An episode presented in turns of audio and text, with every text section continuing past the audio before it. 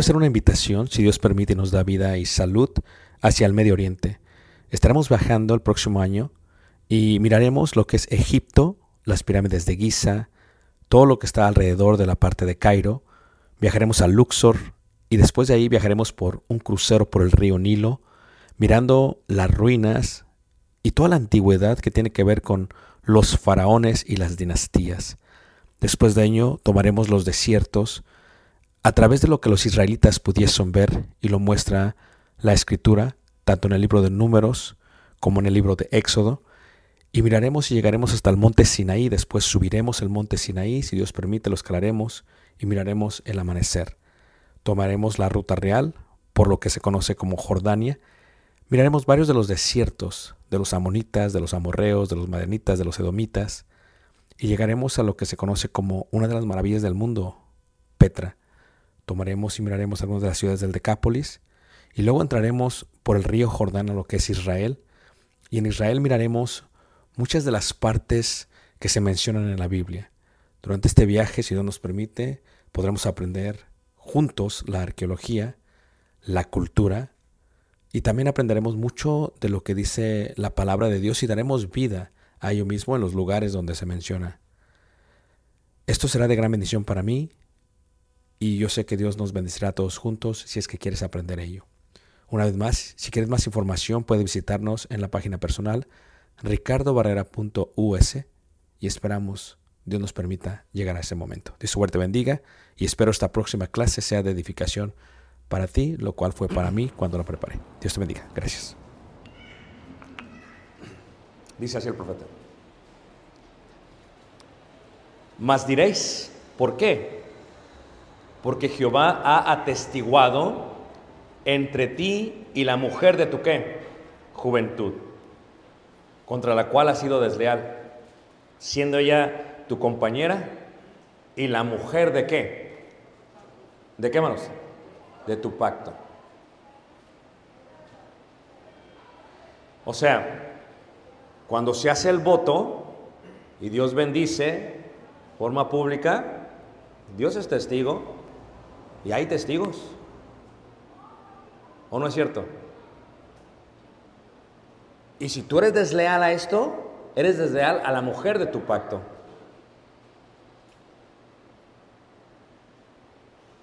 Eres desleal a tu mujer de tu pacto. Entonces, muchos dicen, bueno, hermano, es que, ¿cómo es? Ahora te lo explico en, si me permites tú, en lo que es Roma. Hablemos del contexto de los romanos, porque mucha gente dice, ¿cómo lo hacían los romanos? Es cuando se escribe la Biblia, el Nuevo Testamento, a menos. ¿Ok? Cuando los, los romanos hacían una ceremonia de boda, todo esto lo explico en el libro que escribí de Efesios, ¿ok? Cuando los romanos hacían una boda, ¿verdad que los romanos no eran judíos? ¿Verdad que los romanos no seguían la ley de Moisés? Pero aún los romanos, no siendo judíos, no siguiendo la ley de Moisés, tienen un principio en cuanto al matrimonio. ¿Y sabes qué es lo más increíble? Lo que mencionan en sus votos. En sus votos, dicen ellos, en latín, cuando tu Gaius ego Gaia, que significa soy hueso de tus huesos y carne de tu carne. ¿Dónde leyeron eso, hermanos? Génesis. O sea, ¿cómo es posible que los romanos, no siguiendo la ley de Moisés, digan las mismas palabras de Génesis? Esto lo estudias tú en las leyes eh, romanas, ¿eh? Yo ya me aventé las 72 horas estudiando las leyes romanas. Para, para poner este fragmento me tuve que estudiar 72 horas, ¿ok? Y cuando un matrimonio o cuando una pareja se casaba dentro de Roma, que no creían la ley de Moisés, que no creían Dios, y se casaban, tenían que hacer esta mención. Hacían un pacto público y mencionaban en latín, soy hueso de tus huesos y carne de tu carne. ¿Cuándo? En la ceremonia conferriate. ¿Y qué es conferriate? Es la parte esencial del consentimiento de testigos.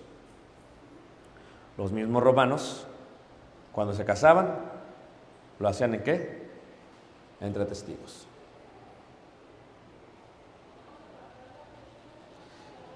Cuando, la cuando, cuando el Evangelio se esparce y entra a Roma, a los gentiles, ¿verdad? La pregunta es, ¿cómo se casaban ellos? Es una pregunta interesante. O sea, antes de que entrara el Evangelio, ¿cómo se casaban ellos? El matrimonio se consideraba como un deber y un medio de preservar las familias. La mayoría eran arreglados por los padres para formar alianzas entre familias que produjesen hijos legítimos, lo cual era la meta principal. Aquellos hombres que no producían muchos hijos se les consideraba con un menor, men- con un menor grado. Las mujeres eran forzadas a casarse desde los 14 años. Era muy normal entre los romanos casarse y divorciarse, contrayendo matrimonio muchas veces para que su familia fuese progresando en la clase social. Por lo cual llevó a que los romanos no crecieran tanto en número como en el caso de aquellos que no lo eran, aún entre los cristianos del primer siglo. La costumbre inicia con la ceremonia, la cual concluía el consentimiento del padre de la novia y un anuncio en forma de festival donde se presenta el anillo de esponsalia o de esposorio. O sea, tú vienes a los romanos que no son judíos y que tienen un concepto de ello. Los papás tienen que dar consentimiento, se tiene que anunciar, tiene que haber un cierto tipo de arras y luego nos vamos a casar. Y esto no, tiene, esto no lee ni el, ni el Antiguo Testamento. ¿eh? La pregunta es ¿por qué? Porque el matrimonio no es algo que solamente compete a los israelitas. El matrimonio se establece desde la fundación del mundo. Compete a toda la humanidad. Ahora, entonces, ¿qué es lo que debe de haber? Dios debe atestiguar entre ti y la mujer de tu juventud. Si antes de esto tú te acuestas con alguien, se le llama fornicación. Nos llevamos requete bien. Y es más, nos vamos a ir a vivir juntos, porque nos llevamos requete bien. Y vivimos juntos. Y ya tenemos 10 años y tenemos tres hijos. Ni la misma sociedad lo reconoce como matrimonio todavía. La gente piensa, pero no lo reconoce. Mira, fíjate cómo son las leyes. Fíjate, no es que la quiero meter al seguro social. Es su esposa. No, pero ya tenemos 10 años. No, no. Usted está casado. Eh, no, pero es ya como si estuviéramos. No. Fíjate las leyes que no creen en Dios. Tenemos hijos, tres hijos. Como no se casaron bajo el matrimonio, son bastardos. Aunque le dé el apellido, ¿eh? Son bastardos. Como tú lo quieras ver, así es como son. No le puedo dar seguro. ¿Por qué Dios establece el matrimonio entonces? Para el bienestar de la sociedad.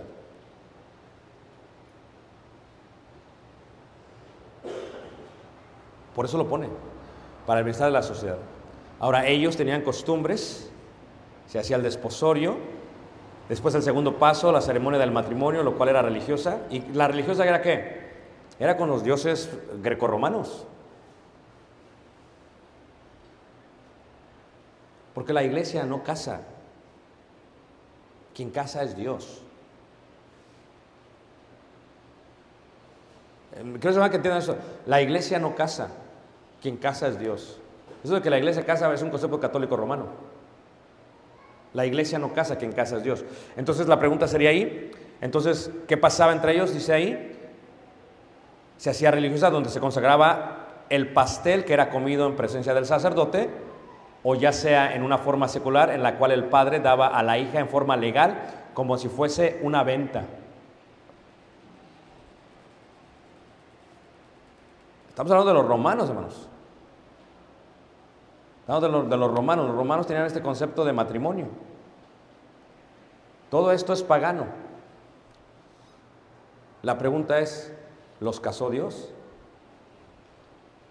Si fue público. Es una pregunta importante, hermanos. La iglesia no casa. Quien casa es Dios. Y el matrimonio no se establece en la ley cristiana ni en la ley mosaica, desde antes. Ya estamos entendiendo el concepto de lo que es fornicación. ¿Ya entendieron toda esa parte? Esto es fornicación, tener intimidad. Esto, aunque se vea muy... O sea, el hecho de públicamente decir, me caso con este hombre, es algo, voy a estar con él toda la vida, es algo importante. Porque aún dentro de la ley de Moisés, dos o tres testigos.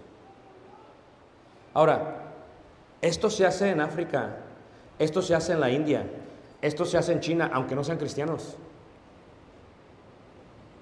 Después, cuando vienen los países y las leyes de los países, se empieza a formar lo que es un papel. Roma era como una venta y el papel era el certificado de un matrimonio público. Porque, ¿qué pasaba si le decía, esta es mi esposa? A ver, ¿quién, quién puede decir que sí lo es? No, no, aquí está. Así era Roma. Aquí está. Es público. Porque el matrimonio lo coloca Dios. No la relación íntima, hermanos. Eso es fornicación. No es la relación íntima. Tienes que entender esta diferencia que, que, deshebramos en la ley de Moisés. Ahorita vamos a dar tiempo para preguntas, vamos a en la parte final, ¿ok? Entonces, pero veamos todavía cómo lo sigue viendo, si me permiten, la ley de Dios. En Romanos, en el capítulo 7, en el versículo 2, ahora, luego viene una pregunta. Romanos 7.2.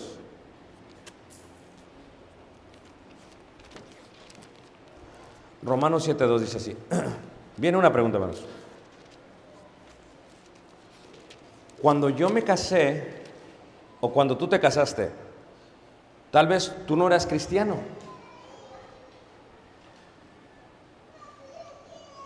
Tal vez tú no eres cristiano y te casaste no por fornicación, no, públicamente, ante el notario, ante los testigos, ante la tribu africana, los ancianos africanos, ante el Záfatra en los tiempos antiguos, en los medos persas, eso testificaba que eran un matrimonio, para la protección de ese matrimonio. Eso testificaba. No tienes que ser cristiano para que tu matrimonio valga. Aunque tú nunca seas cristiano, tu matrimonio vale ante Dios. Porque es un mandamiento no para el pueblo de Dios, es para toda la sociedad, para toda la humanidad. Entonces la gente dice, no, es que yo hice esto, pero eso fue, yo no sabía. Es que, es que, que tú sepas o no sepas no valida algo. Lo que tú tienes que entender. La validez de algo no es si tú sabes o no sabes. El, ejemplo que yo doy es este, ¿ok? Eh, tú vas a Estados Unidos, vas manejando y te pasas el, el alto, como aquí en México, vámonos, y te para la policía.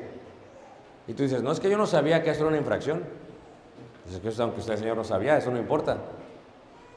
Es que la ignorancia no anula la culpabilidad. Porque si la ignorancia anulara la culpabilidad, entonces ¿por qué nos bautizamos si no sabíamos que estábamos haciendo mal? No, mi ignorancia no anula la culpabilidad. La diferencia es que cuando yo llego al conocimiento de la verdad, me doy cuenta de todo lo que hice mal. Y por eso recibo el Evangelio para no recibir el castigo de aquello. Yo no llego diciendo, ah, es que era un ignorante, no necesito ser castigado. No, ni Pablo lo hace. Hice esto mal, aunque era ignorante. Eso no anula el castigo, menos. Si no, Pablo se hubiera bautizado. Tú tienes que entender el concepto. En el matrimonio es lo mismo, es que yo me casé, yo me casé a los 17 años, hermanos, ¿ok? 17 años, tengo 30 años de casados. Cuando yo me casé, como era menor de edad en la sociedad en la que vivía, mis papás tuvieron que firmar y los papás, eh, la mamá de mi esposa. Ahora, ¿crees que a los 17 años yo sabía lo que significaba estar casado? Hermanos. O sea, la verdad que, wow. ¿A poco no? Mi hijo tiene 14 y dice, si me caso a los 17 le digo, no. Dale más para adelante. Ahora, pero aunque yo me casé a los 17, el hecho que no tuviera la idea de lo que era estar casado, no quiere decir que mi matrimonio no es válido, hermanos. Es lo que tú tienes que entender. O sea, el hecho que yo no sepa no anula lo que está sucediendo. Porque si fuera así, entonces no nos hubiéramos bautizado, porque no sabíamos, hermano. No sabíamos que estaba mal. Entonces, mi pecado, ¿qué es pecado? Es eh, ir en contra de la ley de Dios. Es lo que es pecado. Pero tú dices, es que yo no sabía Dios, entonces no vale. No, aunque no sabías, ya sabes ahora, porque sabes tienes que hacerlo. Pero tienes que entender esto, es un concepto de conocer la verdad. Y en Romanos capítulo 7, en el versículo 1, se escribe a la iglesia de Cristo en Roma. La mayoría son gentiles. Sí hay una comunidad judía, pero la mayoría son gentiles. ¿Y qué es lo que hace Dios? Establece el principio. 7.1. ¿Acaso ignoráis, hermanos? Pues hablo con los que conocen la ley, que la ley se enseñorea del hombre mientras éste vive. Porque la mujer está casada, la mujer está sujeta por la ley al marido, mientras éste, ¿qué manos? Vive. Pues si el marido muere, ella queda libre de la ley del marido. ¿Qué indica esto, hermanos? Que como lo había dicho Moisés, que como lo dijo Jesús, lo que Dios juntó no lo separa quién, hermanos? El hombre. Porque por la ley está sujeta al marido mientras este qué? Vive. Pero dice la hermana, ay hermano, no me diga eso, ya me puse triste porque... Primera de Corintios capítulo, porque sí hay hermanas que dicen, no hermano, es que no se vale hermano. Yo ya quisiera estar... Primera de Corintios capítulo 7, versículo 25. Miren, cuando yo fui a la India, eh, participamos de una boda de los hermanos. Y les va a causar shock, ¿ok? Pero el hermano no conocía a la hermana. Lo voy a repetir, ¿ok? El hermano no conocía a la hermana. ¿Qué te parece, hermano? Que la primera vez que ves a tu esposa, ese día que te cases. Está tremendo, ¿a poco no? Porque en la India, dentro de la iglesia, los matrimonios los arreglan los padres. ¿Qué les parece, hermanos? Y le digo al hermano, oiga, hermano, ¿y qué pasa si no hay química? Y dice el hermano, ¿química? ¿De qué estás hablando? La mujer tiene que sujetarse y el hombre tiene que amarla, eso es todo. Fíjate el concepto de ellos. Entre los corintios era igual. Esto no es algo nuevo, que los griegos eran lo mismo. Si el papá decía no, no se casaba la hija. Y yo así le digo a los hermanos en Elgin, ¿eh? Jóvenes, o sea, si su papá dice no, no se pueden casar. Ah, hermano, a mí no me sabes porque estoy locamente enamorada. Tiene que haber un respeto para los padres, tiene que conceder los papás. Tenemos hermanos que no son, que no, o sea, son celosos sí, pero van a ver que con quien te casas sea la persona que, que te va a amar. ¿Eso les hace raro a ustedes? ¿A poco no? ¿Por qué? Porque a tu abuela se la llevaron en caballo. ¿Por qué? Porque tú te fuiste después que el novio aventó la piedra por la ventana. Por eso les hace raro, hermanos, porque vivimos en un caos. Pero fíjate cómo era en Corinto. 7:25. En cuanto a las vírgenes, no tengo mandamiento del Señor, mas doy mi parecer, como quien ha alcanzado misericordia del Señor para ser fiel. Tengo pues, tengo pues esto por bueno a causa de la necesidad de que apremia, que hará bien el hombre en quedarse como está. Está ligado a mujer, no procures soltarte. Estás libre de mujer, no procures casarte. Mas también si te casas no pecas. Y si la doncella se casa no peca. Pero tales tendrán aflicción de la carne y yo os la quisiera que evitar. ¿Es difícil estar casados, hermanos? ¿Hermanos? ¿Hermanas? O sea, ¿para qué te casas? Es lo que está diciendo Pablo. O sea, es, un, o sea, dice Pablo en sus palabras que esa aflicción ¿Tú crees que tu papá es celoso? Deja que tengas tu esposo. ¿Tú crees que tu papá es codo? Deja que tengas tu esposo. Tu papá te compra champú y. Tu esposo con sote, órale, bañese. ¿Tú crees que tu papá se enoja? Tu esposo se va a enojar más. lo que está diciendo Pablo. Versículo 29. Pero eso digo, hermanos, que el tiempo es corto, resta pues que los que tienen esposa sean como si no la tuviesen, y los que lloran como si no llorasen, y los que se alegran como si no se alegrasen, y los que compran como si no poseyesen, y los que disfrutan de este mundo como si no lo disfrutasen, porque la apariencia de este mundo se pasa. Quisiera pues que estuviese sin congoja, el soltero tiene cuidado de las cosas del Señor, de cómo agradar al Señor, pero el casado tiene cuidado de las cosas del, del mundo, de cómo agradar a su mujer. Hay asimismo diferencias entre la casada y la doncella la doncella tiene cuidado de las cosas del Señor para ser santa así en cuerpo como en espíritu. Pero la casada tiene cuidado de las cosas del mundo, de cómo agradar a su marido. Esto lo digo para vuestro provecho, no para tenderos lazo, sino para lo honesto y decente, y para que sin impedimento os acerquéis al Señor.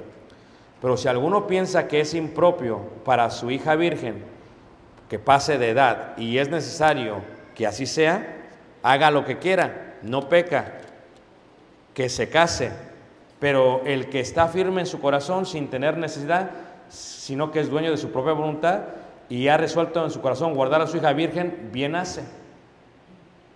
¿Quién tenía la potestad sobre los hijos, hermanos? Los papás. La India no tiene mucha diferencia que los corintios. Son gentiles romanos. El papá tenía que dar consentimiento en Roma. Ahora, ¿el cristiano cambia eso? No. Porque la idea de los romanos del matrimonio viene de la Biblia, viene de Dios. No es algo que se lo inventaron ellos. La gente se da cuenta que hay un caos cuando la gente no está casada. La gente se da cuenta cuando uno roba a la mujer de su esposo o de, de- otra persona, que hay un caos, se matan. La gente se da cuenta que uno puede tener hijos por donde quiera y es un relajo que está pasando aquí, es un caos. La sociedad por sí sola se da cuenta que no es bueno para sea, que no haya matrimonio. Pero no lo establecieron ellos, lo estableció Dios. ¿Y qué? Y los padres aquí eran los que determinaban si iban a dar a su hija o no. Y eso es correcto. Porque ¿quién sabe más qué le conviene a los hijos que los padres? A menos que el papá sea un ladrón y quiera la esté vendiendo por una caja de cerveza como los usos y costumbres. Y que los hay, los hay. Porque una vez me dice un hermano de allá que había un muchacho que le decían de apodo el Pantera. Era guatemalteco. Y dice la mano, allá no se pudo casar. Y dice, no, se fue para Guatemala y se fue a un pueblo y se consiguió una novia, no sé cuánto le costó, creo que 500 dólares. ¿Cómo así? Sí, allá las venden. ¿O no es cierto, hermanos? No estoy diciendo que está bien, estoy diciendo lo que estamos viviendo. Ahora, pero fíjate, dice, no sabéis, dice ahí, perdón, dice, de manera que el que la da a casamiento hace bien y el que no la da en casamiento hace mejor. La mujer casada está ligada por la ley mientras su marido vive. ¿Quién recibe la carta? Los corintios. No está situada geográficamente en Grecia, muy lejos de Jerusalén totalmente. Los corintios la mayoría son, son gentiles, no son ni judíos. Aún así, ¿aplica la ley de Dios para ellos? ¿Es solamente la ley de Moisés? No, porque al principio fue así. O sea, aquí Pablo agarra de la ley y no habla de la ley como si fuera la ley de Moisés, sino de la ley de Dios. Dice, la mujer casada está ligada por la ley mientras su marido vive. ¿Quién lo dijo, hermanos? Un apóstol. Como iglesia seguimos la doctrina de los apóstoles. Respetamos lo que dice Pablo. Entonces, esto es algo que se entiende cuando lo lees. Pero dice ahí, pero si su marido muriere, libre es para casarse con quien quiera, con tal que sea en el Señor. O sea que yo y mi esposa estamos casados, porque el matrimonio solamente en la tierra, porque cuando muramos, dijo, seremos como los ángeles, que no se dan en casamiento. ¿Estamos todos de acuerdo? So, mientras estamos aquí en la tierra, Dios quiere que hagas un pacto con una mujer. La mujer de tu juventud le llama el Antiguo Testamento. Que vivas con ella. Pero si en el camino muere ella o tú, eres libre para casarte con quien quieras. Con tal que sea en el Señor. Pero ¿qué pasa antes? No, ah, estamos hablando de lo que dice la Biblia. Así es lo que dice Dios. Con quien sea, con tal que sea qué, en el Señor. Pero ¿qué sucede? En Hebreos, en el capítulo 13, en el versículo 4, dice así. Hebreos 13, versículo 4. ¿Todos están aquí todavía, hermanos? Que no, no se me vayan a dormir, porque me duermo con ustedes. Hebreos 13, versículo 4. Fíjate cómo dice. El que lo tenga lo puede leer. Honroso sea en todos el matrimonio y el hecho sin mancilla, pero a los fornicarios y a los adúlteros los juzgará Dios. Dice, gracias. Eh, honroso sea el matrimonio. ¿Cómo deberíamos de tener en la iglesia el matrimonio, hermanos? ¿Ah? Con honroso, hon- con honra. Es lo que dice. Luego dice, y el lecho. ¿Qué es lecho, hermanos? Cama. ¿Qué es mancilla? ¿Ah? Humillación o mancha. Griegamente hablando es mancha. O sea que si yo me acuesto con alguien que no es mi mujer, como que mancho la cama. Yo tengo que tener como honroso el matrimonio. ¿Todos me están siguiendo? ¿Qué pasa? Desde una simple foto. Muchos dicen, eh, muchos eh, eh, están en sus oficinas y nada más tienen fotos de ellos, no de su mujer. ¿Ah? O los perfiles en Facebook. No, no. Yo honro mi matrimonio. Porque sin mi perfil, yo ya estoy separado o en la oficina. ¿Por qué traigo esto? Porque es una señal social de que estoy casado. Se supone que cuando una mujer lo vea dice, ya está casado el hermano. ¿O no es cierto, hermanos? Aunque ya por la cara se vea, pero está casado el hermano. Pero no en todas partes usa el anillo. En Egipto es el cinturón de un cierto color. En la India es un punto en la frente. En Hawái es la flor en la derecha. Entonces, yo estaba en Hawái con mi esposa y vamos caminando, entonces mi esposa lo tenía a la izquierda y dice, oh, dice una local, qué bonito, dice, ¿es tu novia? Digo, no, es mi esposa. Dice, y le agarra a ella y le cambia la flor. Dice, entonces tiene que estar en la parte derecha. Fíjate, porque si yo me moviese a Hawái, quiero que tenga la flor en la parte derecha todo el tiempo. Porque quiero asegurarme que tenga señal de que está, ¿qué? Casada. ¿Para que nadie le qué? Falta el. No, ahora, hoy en día pues ya es una locura. Porque tan mal está el mundo que si está casado casado, mejor porque es prohibido. Es una locura, hermanos, lo que estamos viendo. Honroso sea el matrimonio y el hecho sin mancha. Pero, dice ahí, pero a los fornicarios. Si es lo mismo, quiero que alguien me explique por qué se utilizan palabras distintas. No en español solamente, hermanos. Aún en español, hermanos. Ve a la Real Academia, sácalo de... No es lo mismo. O sea, no sé a qué gente se le ocurrió esa locura. Pero, si lo quieres ver en griego todavía, no es lo mismo fornicación, o sea, porneía, que adulterio. Porque esto, esto es porneía, es fornicación. Y moicaía es adulterio. Ni siquiera es lo mismo en griego, hermanos. No es lo mismo en hebreo. O sea, ¿de dónde sacaste esa locura? ¿Por qué piensas que es lo mismo? Si lo viéramos de otra manera y dijéramos acerca del matrimonio, en el caso de esto es ello. Los fornicarios, si estamos aquí y nos queremos, yo te quiero más que mis ojos, dice aquel hombre. Porque mis ojos, ¿qué? Ándale. Y nos vamos. Y después de unos meses vivimos en una casa. Y la mujer sale.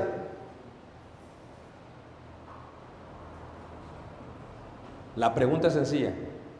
¿Está casada o está soltera, hermanos? ¿Me entendieron la pregunta? Otra vez.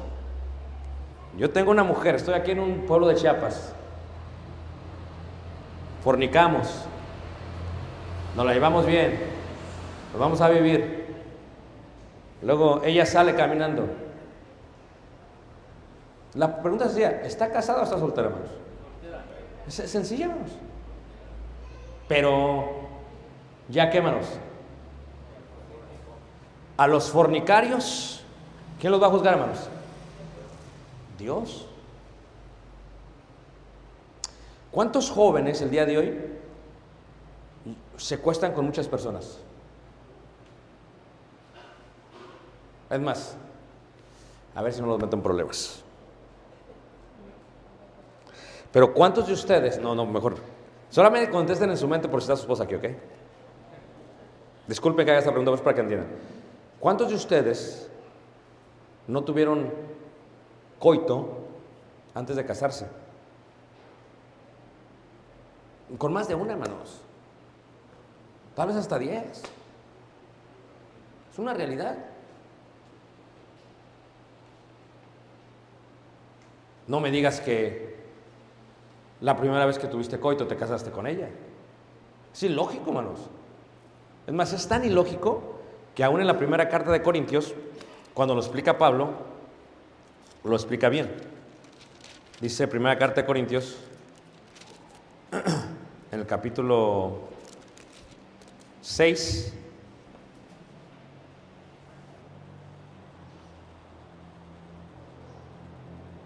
versículo 15. ¿No sabéis que vuestros cuerpos son miembros de Cristo? Quitaré pues los miembros de Cristo y los haré miembros de una ramera. De ningún modo. ¿O no sabéis que el que se une con una ramera es un cuerpo con ella? Porque dice los dos serán una sola carne. Pero el que se une al Señor, un espíritu es con él. ¿Huid de qué? ¿De qué, hermanos? De la fornicación. ¿Por qué? Porque en Corinto los miembros de la iglesia, entre ellos, estaban fornicando con rameras. Pagaban para que me entiendas. Porque es que los griegos, yo estaba dando una serie de filosofía ahorita en la congregación, y les decía a los hermanos que los griegos tenían una idea de dualismo y decían, en el cuerpo le sirvo a la carne y en el espíritu a Dios. Y literalmente ellos llegaban a la iglesia y cantaban, pero luego salían y se iban a prostituir o se iban a, cometer eh, fornicación con, con las prostitutas. Entonces, ¿qué es lo que sucedía? Cuando esto hacían ellos, Pablo dice, huid de la fornicación. Contexto, capítulo 7, versículo 1. En cuanto a las cosas que me escribiste, bueno sería al hombre no tocar mujer, pero a causa de las fornicaciones. Es el contexto. Mejor cada quien case, se dice. Si la fornicación te casa, ¿para qué dice Pablo cada quien cásese? O sea, dice, pero a causa de las fornicaciones, cada uno tenga su propia mujer. Si la fornicación me casa, ¿por qué me dice Pablo que me case? Yo entendería que si estoy fornicando ya me estoy casando. Porque no es lo mismo, hermanos. Ve el contexto bíblico, es totalmente distinto. Esto es fornicación. ¿Y por qué no se casan? Vamos a hablar ya una forma más moderna. ¿Por qué dos personas no se casan? Porque hay mucho compromiso, hermanos. Es más, estaba predicando no sé dónde y un hermano me dice, hermano, es un hermano cristiano, pon atención, tengo una hija, se casó con un miembro de la iglesia, se pelearon, se golpearon, se separaron, están en cortes ahorita, él ya se fue al mundo, ella también. Dice, y he visto cómo sufre mi hija, cómo sufren mis nietos. Ahora tengo otra hija. Estuve mal que le dije esto, hermano. No te cases. Porque no sea que te pase como a tu hermana. O sea, fíjate lo que acaba de hacer. Cree que hice mal. Y yo estaba comiendo bien rico así, ¿eh? Camarones. Y dije, camarones. Y dejé de comer y dije, hermano, sí, está muy mal. Muy, muy mal. Porque por una mala experiencia de una hija, está quitando el mandamiento de Dios. El hecho que le pasó esto a su hija no indica que le va a pasar a tu otra hija. Ni la mala experiencia de su hija con su esposo anula que Dios esté mal en cuanto al matrimonio. Y lo que nosotros hacemos es eso. La gente tiene malas experiencias, a la gente les va mal en la vida y decimos, esto no está mal. ¿Por qué la gente no se casa el día de hoy? Porque saben que es un relajo separarse, hermanos. Porque saben el compromiso que esto conlleva. Tiene que ser con bienes mancomunados. Porque la gente no quiere ya compromisos, hermanos. Quieren hijos, pero no compromisos. Esa es la sociedad en la que vivimos hoy en día, hermanos. El matrimonio ya no es honroso para la gente, pero para la iglesia debería ser honroso. Ahora les pregunto, fíjate, vamos a hablar a la iglesia. Estos dos viven en unión libre. Se le llama unión libre porque es lo que la, expresión correcta ahorita que se entiende. Andan fornicando. Y los dos van y se sientan en la iglesia y cantan y alaban a Dios y todo pues tú no sabes porque pues tú llegaste después. Gloria a Dios, amén. Pasa el hermano, predica, va sacando, todo, todo como de verdad, ¿no? Y de pronto tú no sabes, y en esas pláticas se le ocurre al hermano decirte, oiga hermano, pero ¿sabe que yo no estoy casado? ¿Cómo que no está casado? No. Entonces, ¿cómo? No, es que no- nos llevamos bien y así tenemos años. ¿Usted cómo ve? Le no me preguntes.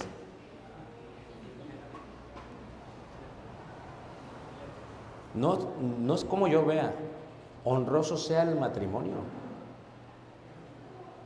Yo no lo, honroso sea el matrimonio. O sea, tú me acabas de decir, yo no estoy casado. Tú mismo no estás honrando el pacto al no estar casado. Entonces, ¿qué? ¿Me va a juzgar Dios? Hermano, la Biblia dice que yo no te juzgo, pero a los fornicarios juzgará quién? Dios. Yo, o sea, no me digas a mí que, que yo no soy juez. Yo veo la Biblia y así la entiendo. Pero con esta historia voy a acabar. ¿Están todos aquí, hermanos? ¿Están todos bien? ¿Les gustan las historias? Porque están, ah, hermanos, está bien interesante. Hace rato estaban todos así, pero yo ahorita que empecé con las historias. Había una persona que decía que era hermano y predicó, participó y todo bien. Y era predicador de la iglesia. Y resulta, hermanos, que muere. Y cuando muere, pues tenía a sus hijos y su mujer en el funeral, en la iglesia. Y esa noche del funeral, del velorio, llegan una familia y tocan. Y dice la señora, me dicen que mi esposo lo están velando aquí.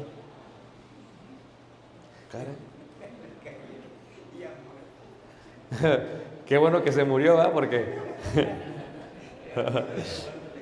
Entonces, pasa con sus hijos.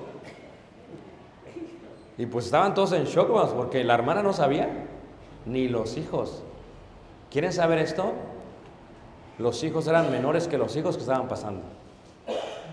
¿Quieres saber esto? Así como se llamaban los hijos, se llamaban los otros.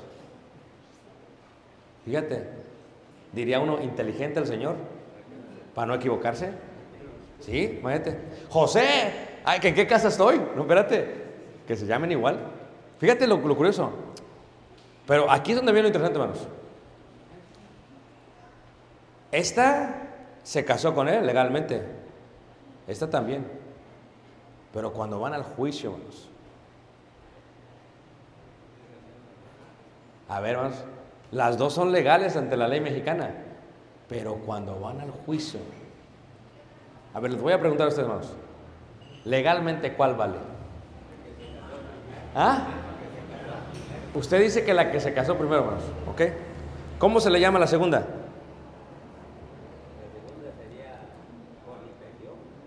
No. ¿Cómo se llama la segunda? Con, concubina. Qué feo. A ver, hermanos. Pasó de ser hermana a hermana concubina. Es feo. Ya se había muerto el señor. Porque si está despierto, quién sabe cómo le va. Lo matan, yo creo que entre las dos. Hermanos, pero esto del matrimonio es algo ante los ojos de Dios, correcto. Ante los ojos de Dios, ¿quién es la esposa? ¿Ah? ¿La primera? Entonces, ¿qué es la segunda, hermanos? ¿Qué estaba haciendo la segunda? Adulterando. O sea, pasó de ser hermana a adúltera, hermanos. Pero realmente no sabía. Pero ahora ya sabe. ¿Y la esposa no lo esperaba? ¿Ah? ¿La esposa no lo esperaba? No sabía. Es que este era bien vivo, hermanos. No sabían. Hermanos, ¿cuánta gente tiene dos vidas y no sabe nadie? En la iglesia, hermanos. Dice una vez un muchacho, hermano, eh, quiero ser trailero. Está muy bien, hermano, ser trailero. Eh, pero voy a viajar. Le digo, no, ahí está peligroso. ¿Pero por qué, hermano? ¿Tú sabes los marineros? Sí, ¿qué hacen? Viajan. ¿Y qué pasa? ¿Tú nunca has oído esa canción de Vicente Fernández? ¿Cuál? De un rancho a otro está mi destino. No, hermano, usted está pensando mal. No pienso mal. ¿Cuántos días te vas a ir? Un mes. Ajá. No es bueno que el hombre esté solo. ¿Vas a aguantar un mes? Yo no sé, hermano. Pues yo tampoco. O sea, ¿vas a exponer tu matrimonio por un trabajo? Si se separan. Esto pasa mucho aquí. Se va a Estados Unidos el hombre y deja a la mujer acá. ¿O no es cierto? ¿Y qué dice eh, el autor clásico de la cumbia? El sorullo. ¿Se la saben todos? ¿Se la saben? Si se rieron, si se la saben. ¿El sorullo qué? Es el único tuyo. Eh, ¿Qué estoy diciendo con eso, hermanos? Que separarse mucho tiempo de la esposa no es saludable para el hombre. ¿Estamos todos de acuerdo? Pero regresando al punto de, los, de esto, esto es algo que pasa en la sociedad, hermanos. Ahora, ¿qué hace la iglesia? O sea, o a ver cómo los acomodamos. Está complicado, hermanos. Nosotros, quien va a juzgar va a ser Dios. Pero tampoco le muevas a la Biblia para que no se vea tan mal. Mejor decir esto es lo que dice Dios y ahí tú sabrás. Porque a mí me pregunta mucha gente, ¿está bien o está mal? Yo te digo lo que creo, entiendo de parte de Dios. Pero el que está en ese lugar eres tú, no yo. Yo no soy. O sea, me duele porque qué difícil es estar en tu lugar. Va a ser muy complicado, hermano. Yo no quisiera estar en tu lugar. Y, solamente tú decides. O sea, pero siempre que alguien pregunta, es porque no está seguro, hermanos. Porque si estuviera seguro no preguntaba. Ya dejó de preguntar. ¿Pero por qué pregunta? Es que no está seguro. En la próxima lección, creo que me pasé, vámonos. Está bien, porque ahorita van a estar todos a dormir. En la próxima lección miraremos y empezaremos con preguntas después del break. ¿Qué parece? Después del descanso, desarrollamos las preguntas y vamos a tomar un descanso, ¿no? ¿Ok? Dios les guarde les bendiga y tomemos un, un descanso, hermanos.